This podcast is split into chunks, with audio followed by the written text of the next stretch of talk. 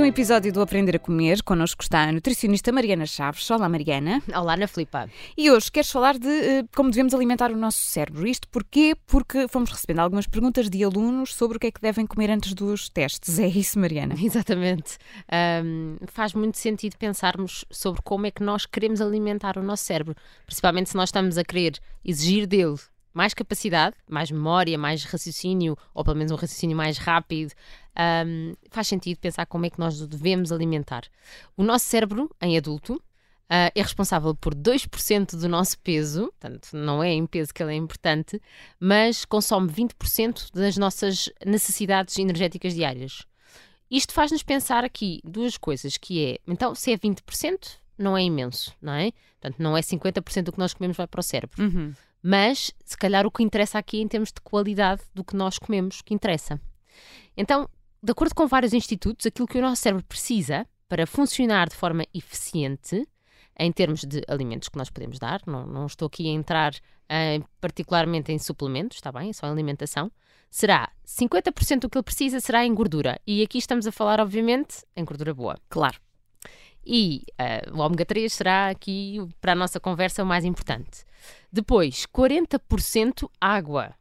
Isto, ah, isto é, é, é, importante, é importante. Isto é importante, isto é básico, isto é importantíssimo. Não esquecer, uh, não há substitutos para a água, não há cá refrigerantes nem, nem muitos cafés que substituam a água. O café pode ser estimulante, sim senhora, para a atividade cerebral, uh, mas em excesso pode provocar desidratação e, portanto, nada substitui a água. Um, e, há, e é importante também as pessoas perceberem que a água é essencial para as reações entre os neurónios se darem. E, portanto, não é só uma questão de ai, a minha pele vai ficar de outra forma. Não, uhum. estamos a uhum. falar mesmo da função do nosso cérebro. Neuronal. Uhum. 35% do que o cérebro precisa são vitaminas e minerais, mais especificamente aqui alguns antioxidantes e alguns minerais e vitaminas específicas, que entraremos nisso um, talvez numa próxima vez, e 20% glucose. Glucose é o hidrato de carbono na sua forma mais simples, como ela consegue ser utilizada pelo nosso corpo. Nós não consumimos glucose, nós, comi nós comemos uh, hidratos de carbono que podem ser de absorção rápida ou lenta, portanto, pode ser um pão integral ou de farinha refinada e no final o que isso vai fazer no nosso corpo, nós depois do digerimos, vamos obter uma substância mais simples que se chama glucose e essa sim é utilizada pelo nosso corpo. Mas se perceberem, Ana Filipe, o que nós temos aqui é 50% é gordura e 20% é glucose. Um, no entanto, também é importante nós percebemos que o nosso cérebro também tem a capacidade de utilizar como fonte de energia não só esta glucose, porque aqui falamos em duas fontes de energia, não é? A gordura, os 50%, e estes 20% de glucose. Mas o corpo consegue ir buscar também combustível, vá, se pudermos uhum. comparar aqui a um carro, um, também aos corpos tónicos. E o que é que é isto? O que é que é isto? Sim, estava a pensar nisso. Até há outro nome que se chama isto são cetonas. Ou seja, nós quando entramos numa alimentação cetogénica, nós não temos glucose, porque nós não temos hidratos de carbono, mas nós vamos conseguir produzir no nosso corpo corpos tónicos através da utilização da nossa gordura pelo nosso corpo vai dar origem a corpos tónicos. O nosso cérebro consegue usar isso. Ou seja, eu estou numa alimentação sem hidratos de carbono, o meu cérebro continua a funcionar? Continua. Porque consegue utilizar essa, esses corpos tónicos ou essas cetonas como fonte de energia. E um exemplo disso nem é preciso ser, portanto, eu falei aqui no mais drástico, não é? Mas pode ser apenas lembrarmos que enquanto estamos a dormir, durante o nosso jejum noturno, nós não estamos a ser alimentados via sonda nem via nada a toda a hora, não é? Portanto, nós não temos essa fonte de glucose a toda a hora.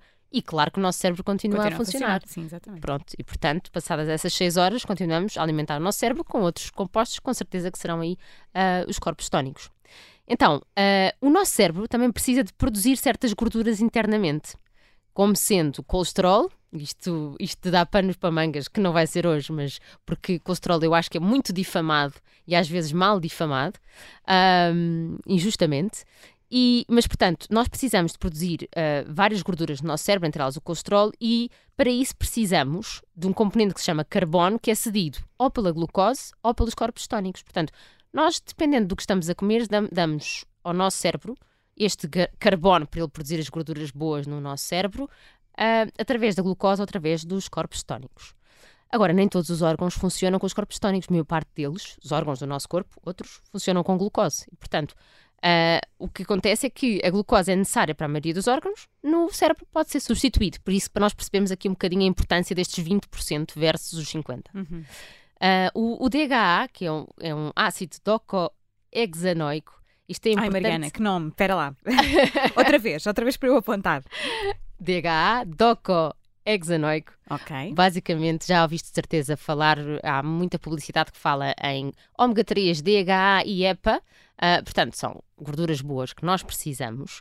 Um, e que basicamente é um, uma gordura estrutural do nosso cérebro e é das mais estudadas porque ela tem uma grande concentração na nossa massa cinzenta do cérebro e na nossa retina.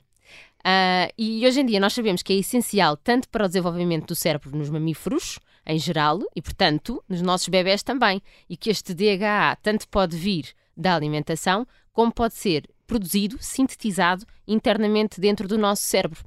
E para produzirmos este DHA, portanto vamos dizer assim, não é? Porque o nome é complicado mais para estarmos a repetir muitas vezes. Sim. a nossa fonte mais importante para nós conseguirmos produzir esse DHA chama-se, eu vou dizer só ALA, mas isso eu já disse cá, que é o alfa-linolénico. Uh, isto é... Já falámos dele, sim. Já falámos, pronto. Que vamos buscar aonde? Ao azeite, frutos secos e sementes. E portanto, não só nós podemos consumir o DHA, como para o produzirmos, podemos ir consumir este ALA, que é é, que está presente onde? Azeite, frutos secos e vamos conseguir produzir internamente essas gorduras boas que são importantíssimas no nosso cérebro.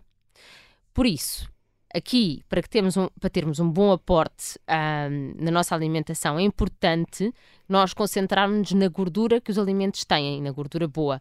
Aqui falamos em azeite, frutos secos, sementes, mas também no abacate, uh, também no peixe, obviamente. Essa parte é muito importante, que é o ômega 3 puro. Uhum. Os peixes que têm mais gordura serão as sardinhas, a cavala, o atum, o salmão. Mas também conseguimos este ômega 3 na linhaça, é importante dizer isto, que é a, a, semente que tem maior concentração de ômega 3.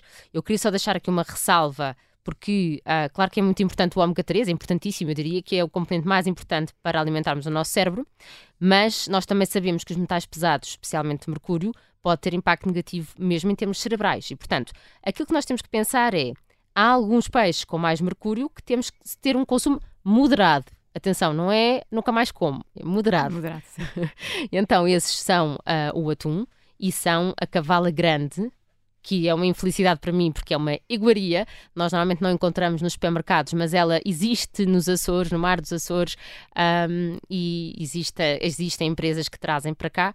E portanto, nós temos a cavala grande, mas também temos a cavala pequena. Tudo o que é peixe pequeno não vai ter esse mercúrio concentrado. Um, portanto, devemos preferir as sardinhas, as cavalas ditas normais ou regulares, que também temos em conserva. O salmão também terá muito menos mercúrio do que o atum. Só que uma ressalva, uma ressalva para o atum em lata, que também tem menos mercúrio. Um, mas é muito importante este, este ômega 3 dos peixes. Há um estudo em 2017 que mostrou que as pessoas que tinham maior consumo de ômega 3 tinham mais fluxo sanguíneo para o cérebro e também se identificou uma associação positiva entre o consumo de ômega 3 e as melhores capacidades cognitivas. Portanto, o que eu quero trazer aqui hoje é, então, se eu quero o melhor desempenho possível, tanto em termos cognitivos como em termos de memória, Uh, então isso implica que 50% do que eu vou comer vai ser gordura e 20%, por exemplo, uhum. glucose ou hidratos de carbono, se eu não tiver numa cetogénica. Uh, então qual é que será a melhor refeição a trabalhar, ou antes de um teste, ou de uma apresentação importante? Qual é, Mariana? aqui, eu vou, vou pôr aqui só em cima da mesa uma questão, que é, será que é snacks com pão e bolachas? Ou será que é... Uh, tanto os frutos secos, como o ovo, como o abacate, em cima de tostas, como pasta de sardinha, amêndoas, mueslis, uh, porque e não tem que ser 0% de hidratos de carbono, eu não quero que as pessoas pensem, ah não, então é só, só a gordura, não, estamos a falar 50-20. Uh, ah, portanto, se eu tiver um muesli com, portanto, muesli não granola, não é? com, ou uma granola com muito pouco açúcar adicionado e com um iogurte ou com uma fruta, eu aí consigo ter a gordura, vou ter se calhar que adicionar um bocadinho mais de frutos secos versus os hidratos de carbono que eu tenho lá dentro, mas é isto que faz sentido. Se eu for buscar umas bolachas típicas, eu estou a consumir ao contrário, 80% 20%. 80% em hidratos de carbono e 20% em, em, gordura e não boa, não é? Portanto, se calhar nem conta. Uh, agora, dito isto, obviamente que podemos fazer uns, um bolo com farinha de amêndoa, Uh, podemos fazer ou mesmo umas bolachas com farinha de amêndoa e, por exemplo, com cacau, que tem um antioxidante importantíssimo também para o cérebro, acaba por ter ali um estimulante como se fosse uma cafeína. Um, não quer dizer que deixamos de comer bolachas e passamos a comer ovos cozidos. Temos que, se calhar, puxar um bocadinho mais pela nossa imaginação, mas aquilo que temos que pensar é que queremos dar boa energia ao nosso cérebro, então é 50% de gordura, 20% de hidratos de carbono. E água. E água, exatamente, que é outro ponto importantíssimo aqui, não é? 40% água. A desidratação pode afetar claramente o desempenho cognitivo. Uh, e, e, e, como é que nós sabemos que temos desidra estamos desidratados? Eu costumo falar na típica dor uh, do executivo, que é uma dor que existe de cabeça, uma dor de cabeça, em cima da sobrancelha, quase como se fosse uma linha horizontal. Uhum. Uh, e isso é claramente muitas horas que estão concentrados, mas a desconcentrarem-se se não beberem água. Portanto, eu fiquei com vontade de ir beber água, eh, acho que estou a precisar. Portanto, Mariana, obrigada por esta explicação. Na próxima semana voltamos ao Aprender a Comer com a nutricionista Mariana Chaves. Até para a semana. Até para a semana, Filipe.